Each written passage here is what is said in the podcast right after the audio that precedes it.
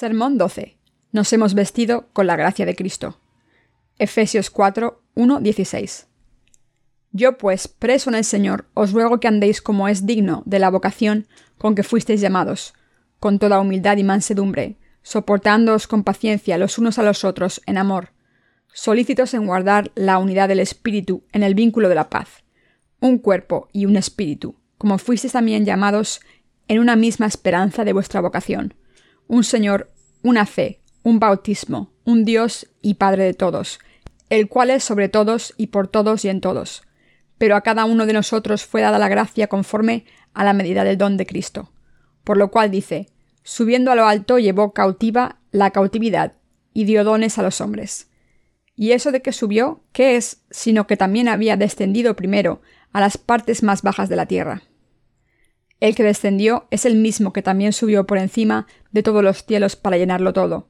Y él mismo constituyó a unos apóstoles, a otros profetas, a otros evangelistas, a otros pastores y maestros, a fin de perfeccionar a los santos para la obra del ministerio, para la edificación del cuerpo de Cristo, hasta que todos lleguemos a la unidad de la fe y del conocimiento del Hijo de Dios, a un varón perfecto, a la medida de la estatura de la plenitud de Cristo, para que ya no seamos niños fluctuantes, llevados por doquiera de todo viento de doctrina, por estratagema de hombres que para engañar emplean con astucia las artimañas del error, sino que siguiendo la verdad en amor, crezcamos en todo aquel que es la cabeza, esto es Cristo, de quien todo el cuerpo, bien concertado y unido entre sí por todas las coyunturas que se ayudan mutuamente, según la actividad propia de cada miembro, recibe su crecimiento para ir edificándose en amor.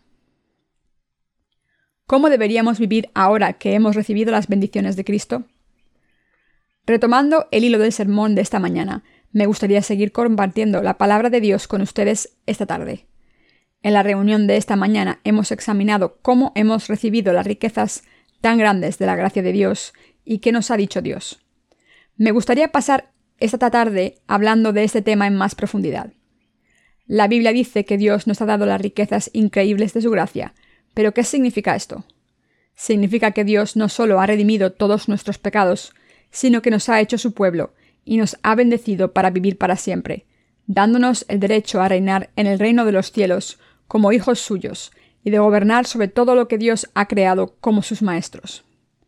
Por eso el apóstol Pablo dijo, Yo pues, preso en el Señor, os ruego que andéis como es digno de la vocación con que fuisteis llamados, con toda humildad y mansedumbre, soportándoos con paciencia los unos a los otros en amor, solícitos en guardar la unidad del Espíritu en el vínculo de la paz. Efesios 4, 3. Nos hemos revestido de estas riquezas inalcanzables de gracia. Como Pablo también recibió esta gracia abundante de Dios, dijo, Yo pues, preso en el Señor, os ruego que andéis como es digno de la vocación con que fuisteis llamados, con toda humildad y mansedumbre, soportándoos con paciencia los unos a los otros en amor, solícitos en guardar la unidad del Espíritu en el vínculo de la paz. Efesios 4, 3. Como la Biblia dice aquí, debemos caminar de manera que merezcamos la llamada que hemos recibido. Como el apóstol Pablo nos avisó aquí, todo cristiano debería caminar con humildad y gentileza, tratando a los demás con paciencia y amor según la palabra de Dios.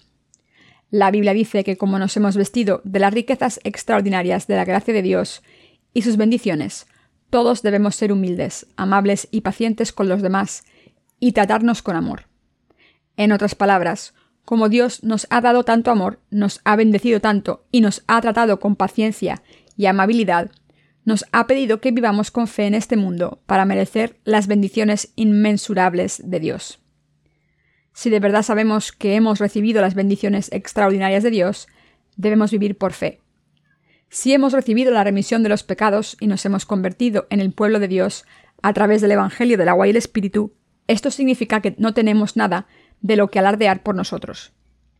De hecho, tenemos muchos fallos, y por tanto debemos darle gracias a Dios por su gracia y glorificarle.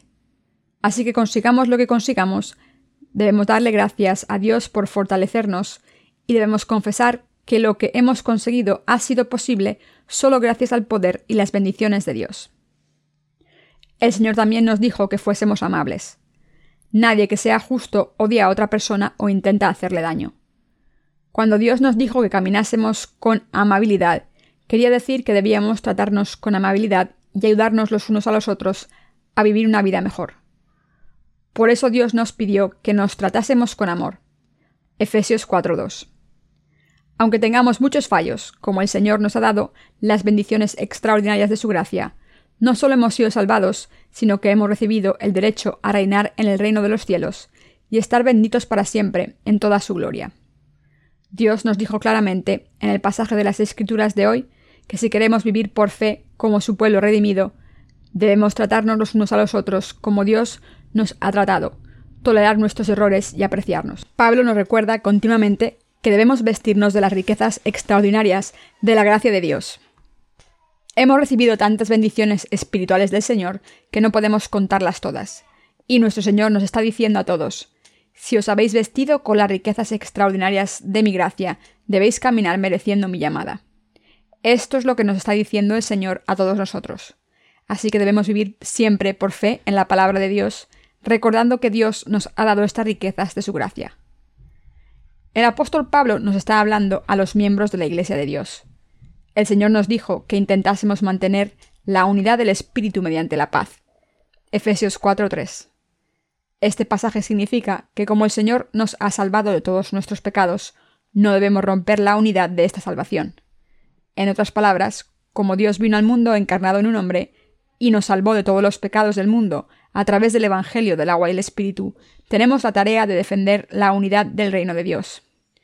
Nuestro Señor nos dijo claramente que no nos odiásemos los unos a los otros o cayésemos en discordia, sino que mantuviésemos la unidad del Espíritu en paz. Nos dijo que defendiésemos el Evangelio del agua y el Espíritu por fe, y que mantuviésemos el cuerpo de Cristo en el que el Señor nos ha unido, sin dejar que se separe. De hecho, es absolutamente imperativo que vivamos por nuestra fe en el Evangelio del agua y el Espíritu que el Señor nos ha dado. Debemos soportarnos los unos a los otros y ayudarnos, manteniendo la unidad del amor, defendiendo nuestra fe y preservando la unidad del Señor. Confíen en los líderes de la Iglesia nombrados por Dios y síganlos. En Efesios 4, 4 5, Pablo habló de la Iglesia de Dios y explicó lo que era. Un cuerpo y un espíritu como fuisteis también llamados en una misma esperanza de vuestra vocación, una fe, un bautismo. Este pasaje explica claramente que la Iglesia de Dios es el cuerpo de Cristo. Jesucristo es la cabeza de la Iglesia de Dios. Él es la viña y todos nosotros somos sus ramas. Dios Padre, el Hijo y el Espíritu Santo son el tronco de la viña y nosotros somos sus ramas. Y del mismo modo en que el tronco de la viña y sus ramas son todo, Dios y todos los miembros de su cuerpo son un todo. La Iglesia de Dios es su cuerpo. Nosotros somos obreros del reino de Dios y su pueblo. Dios Padre había planeado salvarnos en Jesucristo. Por eso Jesucristo vino al mundo para cumplir el plan de Dios Padre, y así ha conseguido nuestra salvación a través del Evangelio del agua y el Espíritu. Además, el Espíritu Santo vive en los corazones de todos los que hemos recibido la remisión de los pecados. Como somos un todo, Pablo dijo, como fuisteis también llamados en una misma esperanza de vuestra vocación. Efesios 4:4. De hecho, como nos hemos convertido en miembros de la Iglesia, el cuerpo de Dios, somos uno con el Espíritu Santo que vive en nuestros corazones. Nosotros constituimos la Iglesia, el cuerpo de Dios, y hemos recibido la llamada de Dios. Como Dios nos ha llamado a recibir las riquezas extraordinarias de sus bendiciones, ahora podemos vivir en una esperanza. Nosotros debemos vivir por fe y darnos cuenta de las bendiciones extraordinarias que nos esperan. Es absolutamente imperativo que entendamos que Jesucristo nos ha dado las riquezas inalcanzables de su gracia a los que creemos en el Evangelio del agua y el Espíritu. ¿Cuántas bendiciones nos ha dado Dios? Por supuesto es posible que nos sintamos defraudados si no conseguimos lo que queremos. Incluso podemos sentirnos desesperados pensando que estamos solos mientras todo el mundo prospera. Y podemos sentir que no hemos recibido ninguna bendición de Dios. Sin embargo, todos debemos darnos cuenta de que todos vamos a disfrutar de toda la gloria en el cielo. Por eso el apóstol Pablo habló de la iglesia de Dios aquí. Hoy Dios nos está diciendo, habéis recibido muchas bendiciones. El sufrimiento que estáis experimentando ahora no puede compararse con la gloria que disfrutaréis en el futuro. Os espera una vida extraordinariamente gloriosa a todos. viviréis una vida gloriosa para siempre. Así que sabed que habéis recibido estas bendiciones maravillosas y vivir por la fe. De hecho, nosotros debemos creer de todo corazón que Dios nos ha dado bendiciones abundantes y extraordinarias y que las disfrutaremos en el futuro aún más. Por supuesto, es absolutamente imperativo tener fe en que disfrutaremos de todas las bendiciones de Dios algún día. Si no tenemos esta fe y esperanza, acabaremos buscando solo lo que hay en este mundo y dejaremos que estas cosas guíen nuestras vidas. Una vida cuya esperanza está en las cosas terrenales no es el tipo de vida que Dios quiere que vivamos. El Señor dijo que la fe, la esperanza y el amor siempre reinarán, pero lo mejor de todo es el amor. No solo tenemos fe en el Evangelio del agua y el Espíritu, sino que tenemos fe en el amor de Dios y la esperanza de vivir en el reino de los cielos. Estamos viviendo en este mundo como personas que han recibido la remisión de los pecados al creer en el Evangelio del agua y el Espíritu. Pero si no buscamos la gloria que disfrutaremos en el reino de los cielos, no estaremos viviendo una vida cristiana. Toda vida cristiana de un santo debe dirigirse hacia la gloria que le espera. Por eso estamos viviendo nuestras vidas de fe para predicar el Evangelio en este mundo. Es decir, los justos están viviendo para servir al Evangelio del agua y el Espíritu. Nuestra fe viene de una misma fuente. La Biblia dice en Efesios 4:5 que hay un Señor, una fe, un bautismo.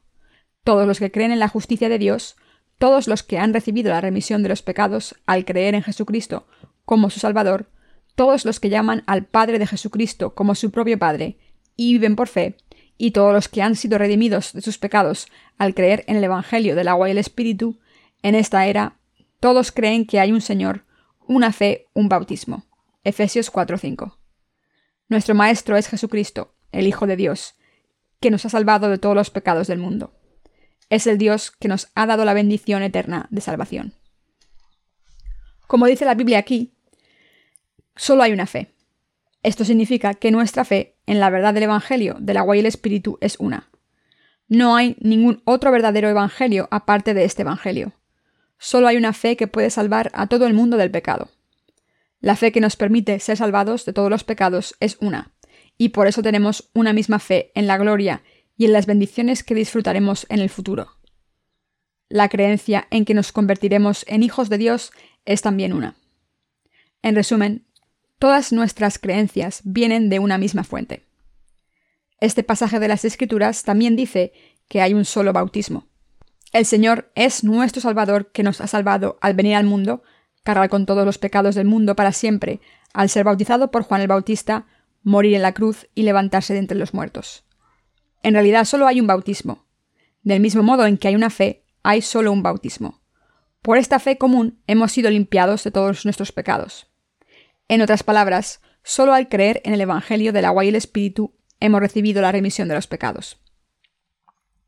¿Hay alguno de ustedes que haya recibido la remisión de los pecados al creer en cualquier otro evangelio que no sea el evangelio del agua y el espíritu? ¿Es posible recibir la remisión de los pecados de maneras diferentes? ¿Algunos de esta manera y otros de otra? Por supuesto que no. En la Iglesia de Dios, solo los que creen en la justicia de Jesucristo están salvados, y no hay otra manera de alcanzar la salvación aparte de esta. Este es el cumplimiento del plan de salvación que Dios Padre hizo en Cristo incluso antes de la creación del mundo. Al haber planeado salvarnos de todos nuestros pecados, Dios nos ha dado el Evangelio de la salvación, y este Evangelio no es otro que el Evangelio del agua y el Espíritu. Este Evangelio nos ha lavado para siempre con el bautismo de Jesús y su sangre. Por tanto, la fe que nos salva a todos es la fe en el Evangelio del agua y el Espíritu, el único Evangelio de salvación. El Señor nos ha borrado todos los pecados del mundo al ser bautizado por Juan el Bautista en el mundo, por eso nuestra fe y salvación han venido de una misma fuente. Solo hay un bautismo, un Señor y una fe. No hay más que un Evangelio. Solo hay un Evangelio del agua y el Espíritu. Creemos en este Evangelio del agua y el Espíritu. Por tanto, somos de Dios. Somos uno. Todos somos gigantes de la fe que creen en el mismo Evangelio del agua y el Espíritu. Aunque algunos cristianos equivocados dicen haber recibido la remisión de los pecados, mientras oraban o soñaban, solo porque vieron a Dios en un sueño diciendo que les amaba, esto no significa que hayan recibido la remisión de los pecados. Nuestra fe en la justicia de Dios debe crecer. Leamos Efesios 4, 13-14 juntos. Hasta que todos lleguemos a la unidad de la fe y del conocimiento del Hijo de Dios, a un varón perfecto a la medida de la estatura de la plenitud de Cristo, para que ya no seamos niños fluctuantes, llevados por doquiera, de todo viento de doctrina, por estratagema de hombres que para engañar emplean con astucia las artimañas del error.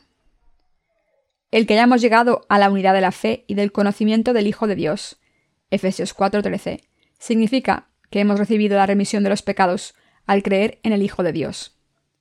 Al creer en este Hijo de Dios, hemos recibido estas bendiciones extraordinarias. Por eso la Biblia dice que todos nosotros estamos unidos en este conocimiento para llegar a la unidad de la fe y del conocimiento del Hijo de Dios. Efesios 4:13.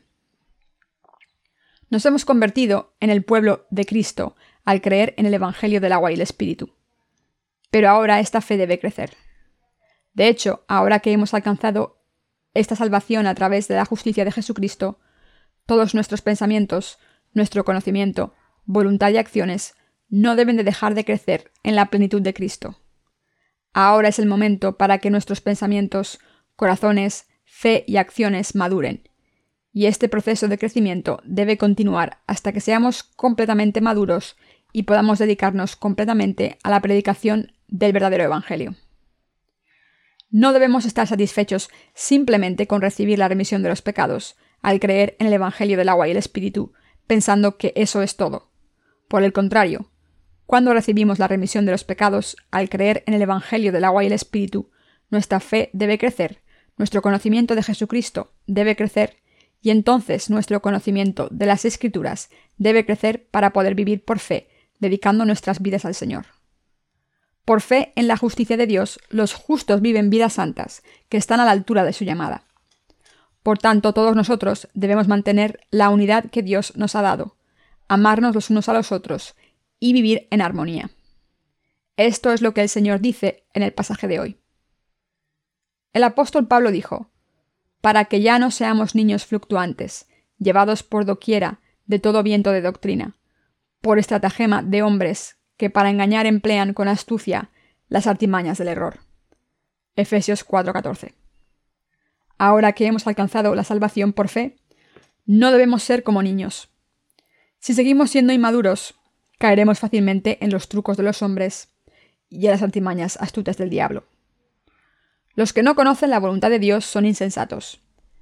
Aunque algunos de ellos tengan un estatus social privilegiado, mientras sigan espiritualmente inmaduros, serán como niños que no saben nada. Debemos enseñarles las lecciones espirituales, esta gente debe aprender acerca de la verdadera fe y la verdad de gente espiritual como nosotros. Como pueblo de Cristo, debemos saber todo y aprender lo que debemos aprender para poder caminar correctamente. Es absolutamente imperativo que aprendamos lo que es beneficioso para predicar el Evangelio. Como hemos recibido tantas bendiciones gracias al amor extraordinario de Cristo, es necesario darnos cuenta de cómo debemos vivir y qué es beneficioso. Si no entendemos esto, como la palabra de Dios nos avisa aquí, acabaremos siendo llevados por doquier de todo viento de doctrina, por estratagema de hombres que para engañar emplean con astucia las artimañas del error. Efesios 4:14. Para no caer en los engaños y los trucos malvados y ser llevados de un lado para otro por las corrientes del mundo y sus conceptos éticos, nuestra fe y nuestro conocimiento de la voluntad del Señor debe crecer y madurar. ¿Hay alguien que esté en la Iglesia de Dios y crea en Jesús solo como una cuestión de religión? Voy a preguntarlo de otra manera. ¿Hay alguien que venga a la Iglesia de Dios para practicar una religión y así convierte el cristianismo en una mera religión? Esta gente no puede dejar de ser terca. Aunque diga que ha sido salvada de los pecados, en realidad sigue intentando establecer su propia justicia, porque no puede dejar su propia voluntad. Algunas de estas personas incluso dicen, ya he perdido mucho yendo a la iglesia de Dios, pero me dicen que obedezca otra vez. Por muy mayores que sean, aunque tengan 60 años, mientras su fe en la palabra de Dios sea inmadura, son como niños pequeños en espíritu. Del mismo modo en que un hombre analfabeto no distingue la A de la B, estas personas no tienen ni idea de nada. No saben ni dónde están. Suelen pensar que todo está bien porque tienen una buena situación social. Pero por muy buena que sea su situación social, cuando vienen a la iglesia de Dios no son más que niños de guardería. Toda esta gente debe aprender en la iglesia de Dios. Los pecadores tienen tanto que aprender de los justos que incluso pueden aprender de los niños de la escuela dominical de la iglesia de Dios.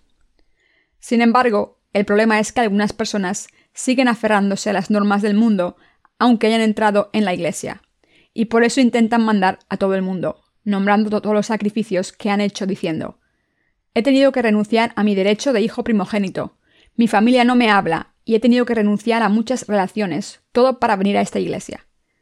Sin embargo, estos sacrificios son solo elementales en la iglesia de Dios, y ni siquiera se acercan a los fundamentos de la fe.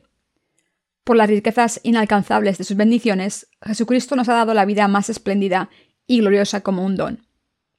Nos ha bendecido para siempre, para disfrutar de toda su gloria y esplendor y reinar sobre el reino de los cielos. Pero a pesar de estas bendiciones maravillosas, si alguien sigue alardeando de los pequeños sacrificios que ha hecho, esta persona no conoce las bendiciones ricas e inalcanzables de Cristo. Esta gente todavía sigue en la iglesia de Dios y espero y oro porque se arrepientan y aprendan a vivir una vida de fe correcta. Como todos han vivido en el mundo anteriormente, y cuando recibieron la remisión de los pecados y vinieron a la iglesia no pudieron evitar ver la iglesia desde su propia perspectiva. Sin embargo, esto está mal. Nuestra perspectiva debería ser estar informados de cuestiones como qué nos está diciendo Dios, qué le complace y qué es beneficioso para el Evangelio. Todos nosotros deberíamos darnos cuenta de que Dios ha establecido su Iglesia y nombrado a sus líderes para que trabajen como sus siervos, para edificarnos dentro del cuerpo de Cristo. Y Dios hizo todas estas cosas para perfeccionar a todos los santos. Nos bendijo a todos para vivir en su reino, nos hizo predicar el Evangelio del agua y el Espíritu a todo el mundo y nos dio ánimos para servir a los demás. Pasemos a Efesios 4, 15 y 16. Sino que siguiendo la verdad en amor, crezcamos en todo aquel que es la cabeza, esto es Cristo, de quien todo el cuerpo, bien concertado y unido entre sí por todas las coyunturas que se ayudan mutuamente, según la actividad propia de cada miembro, recibe su crecimiento para ir edificándose en amor. Está escrito aquí que como hemos sido salvados gracias al amor inimaginable de Dios, debemos creer en este amor, hablar de la verdad y dejar que nuestra fe, nuestro conocimiento y nuestros pensamientos crezcan en Cristo. Todos debemos crecer en el Señor. Debemos pensar como Jesucristo, creer como Jesucristo y tener el conocimiento que tiene Jesucristo. Debemos vivir en unidad con la voluntad de Dios Padre, que es salvar a todas las almas y unir todas las cosas en su Hijo Jesucristo. La Biblia dice que Cristo es la cabeza. Pablo dice aquí, en Efesios 4:16, que en Cristo todo el cuerpo, bien concertado y unido entre sí por todas las coyunturas que se ayudan mutuamente, según la actividad propia de cada miembro, recibe su crecimiento para ir edificándose en amor. Jesucristo es la cabeza de la Iglesia, del mismo modo en que está escrito. Crezcamos en todo en aquel que es la cabeza, esto es Cristo, de quien todo el cuerpo, bien concertado y unido entre sí por todas las coyunturas que se ayudan mutuamente, según la actividad propia de cada miembro, recibe su crecimiento para ir edificándose en amor. Efesios 4, 15 y 16. Este es un pasaje muy importante. El Señor nos dijo claramente que estamos unidos por lo que toda extremidad tiene para formar el cuerpo. Esto significa que todo santo tiene que estar unido con Dios. Este es el misterio de la Iglesia de Dios. La cabeza de la Iglesia de Dios es Jesucristo y nosotros somos sus miembros. Del mismo modo en que la Biblia dice que el cuerpo, unido entre sí por todas las coyunturas que se ayudan mutuamente, nosotros estamos unidos. Como estoy unido a ustedes, ustedes están unidos a mí y por eso todo el cuerpo de Jesucristo está unido por todos los miembros que se apoyan. Y esta es la razón por la que podemos seguir la voluntad de Dios y vivir en unidad con Él para complacerle. Como el cuerpo de Jesucristo crece de esta manera, cubrirá el mundo entero con el Evangelio del agua y el Espíritu, y así se cumplirá la voluntad de Dios Padre. El apóstol Pablo dijo que la Iglesia de Dios hace todas las cosas para edificarse en el amor. Efesios 4:16. Esto significa que como miembros de la Iglesia de Dios, debemos edificarnos los unos a los otros en el Evangelio del agua y el Espíritu a través de nuestra fe común, ayudarnos y darnos ánimos con la verdad, guiarnos para recibir las bendiciones de Dios y compartir estas bendiciones en nuestras vidas. Así la Iglesia de Dios nunca hace nada que sea autodestructivo. Si hay algún miembro débil, debemos empatizar con su lucha y guiarles. Si hay miembros que no tienen la educación necesaria, debemos educarlos. Si hay miembros que no conocen la voluntad del Señor, debemos enseñarles cuáles son las intenciones del Señor. Y si hay miembros que son más espirituales que nosotros, debemos dejar que nos guíen. En resumen, debemos ayudarnos y guiarnos los unos a los otros. Por eso el Señor dijo que toda iglesia está unida, por lo que las extremidades proporcionan, causando el crecimiento del cuerpo para la edificación del mismo mediante el amor. Por eso es absolutamente indispensable que todos llevemos a cabo las tareas que se nos han confiado en la Iglesia de Dios, que nos ayudemos, cuidemos de la Iglesia, prediquemos el Evangelio para que el cuerpo de Cristo crezca con más almas, conseguir muchos obreros y alimentar nuestra fe para crecer. Así es como nos edificamos los unos a los otros en el amor de Dios, para que nunca nos separemos. Dicho de otra manera, por nuestra fe nos edificamos como miembros del cuerpo de Cristo. Quien crea en el Evangelio del agua y el Espíritu, es decir, quien haya recibido las bendiciones abundantes de Dios, nunca debería intentar derribar la Iglesia de Dios, sino que debería traerle prosperidad. Como somos parte de este cuerpo y sus extremidades, debemos ayudarnos en nuestras vidas. Así es como podemos cumplir la voluntad de Dios Padre al final.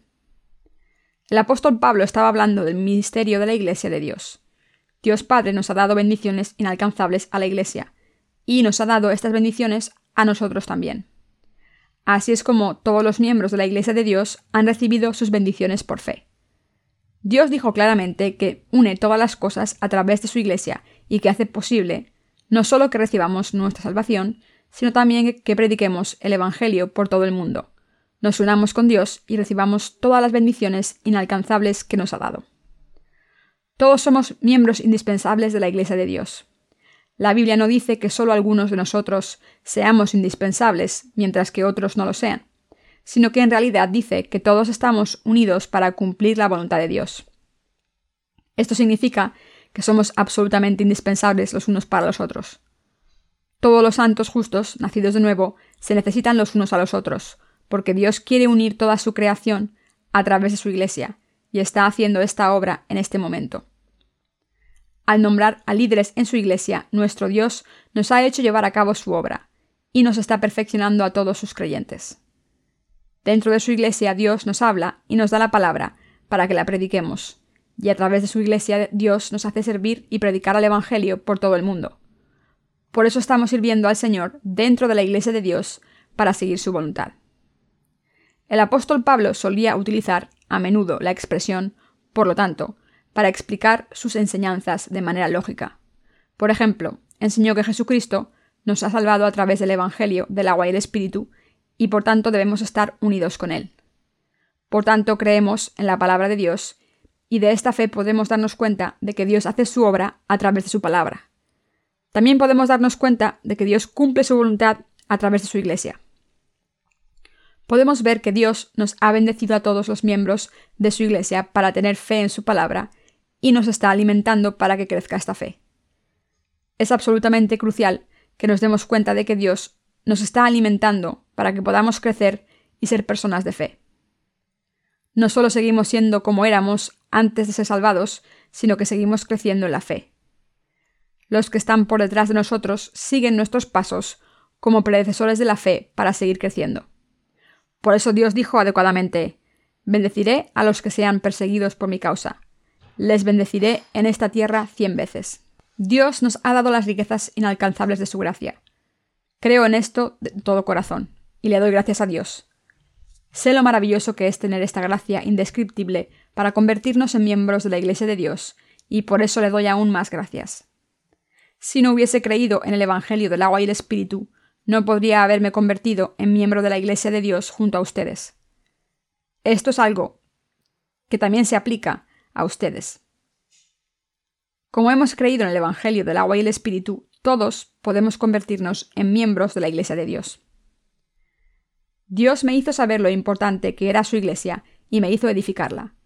Pero Dios no me permitió llevar a la gente a su Iglesia de manera arbitraria, sino que me hizo predicar el Evangelio en todo detalle cientos de miles de veces a todos los que estaban dispuestos a escuchar, para que pudiese plantar en sus corazones la gracia extraordinaria de la remisión de los pecados que Jesucristo nos ha dado, la verdad del Evangelio del agua y el Espíritu, y todas sus numerosas bendiciones.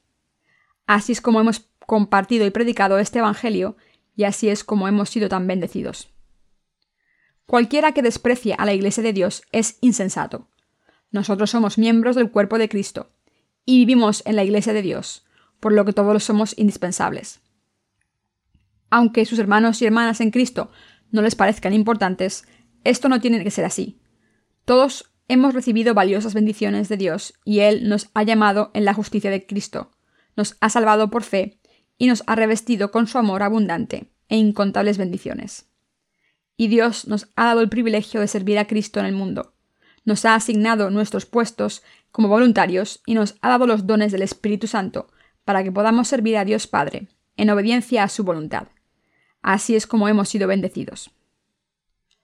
A veces se escucha personas que dicen, puedo irme de aquí y empezar mi propia iglesia, pero estas cosas las dicen por su ignorancia.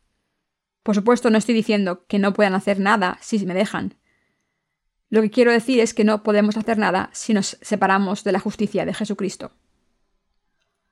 El Señor dijo, Yo soy la viña, vosotros sois las ramas. Juan 15:5.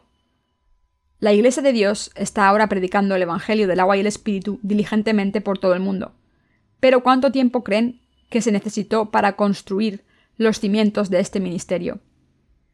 Ahora han venido a la Iglesia de Dios y han recibido la remisión de sus pecados al escuchar y creer en el Evangelio del agua y el Espíritu con sus corazones. Pero para que sea posible, muchos santos tuvieron que dedicar sus vidas a construir los cimientos de la fe. Esta obra es mucho más difícil que construir los cimientos de un rascacielos gigante. Es tan difícil que no se puede comparar con nada. Nunca es fácil, sino que se derraman muchas lágrimas, y se trabaja muy duro para construir los cimientos del Evangelio del agua y el Espíritu para que pueda ser predicado por completo, tal y como dice la Biblia. Irá andando y llorando el que lleva la preciosa semilla, mas volverá a venir con regocijo, trayendo sus gavillas. Salmos 126.6 por supuesto, la Iglesia de Dios no se edifica solo porque derramemos nuestras lágrimas o trabajemos duro. Es más que indispensable para nosotros tener un líder en la fe que crea en el Evangelio del agua y el Espíritu sin duda alguna. Este líder debe rendirse a la palabra de Dios. Aunque todos somos los santos de Dios, esto no significa que todos seamos iguales como siervos de Dios. Después de todo, hay diferentes grados de fe, no solo diferentes grados de dones y talentos pero está mal juzgar a alguien por su apariencia física. En realidad debemos mirar en el corazón de las personas para ver si tienen fe en la palabra de Dios. No estoy alardeando de mí mismo porque es el Señor quien me ha hecho servir el Evangelio del agua y el Espíritu. Al haberme hecho el primer líder de la Iglesia, Dios me ha hecho predicar el Evangelio del agua y el Espíritu, dar testimonio de este Evangelio a todo el mundo para ver que es verídico y edificar su Iglesia, del mismo modo, Dios también les ha convertido en miembros de su Iglesia y les ha hecho servir su Evangelio. No debemos dejarnos sucumbir a la insensatez espiritual, incluso cuando vivimos en la justicia de Dios. Son muy afortunados y yo también lo soy. Sigue siendo difícil de entender cómo nos hemos revestido de las riquezas inalcanzables de la gracia de Dios. No podemos atribuirnos el mérito por esto, ya que éramos pecadores sin remedio, destinados al infierno. Por tanto, todo lo que podemos hacer es confiar en la justicia de Dios y dar gracias y gloria a Dios solamente. No tenemos palabras suficientes para describir lo felices que estamos. No importa cómo hayan llegado a la iglesia de Dios, ya viniesen solos o porque alguien les trajo.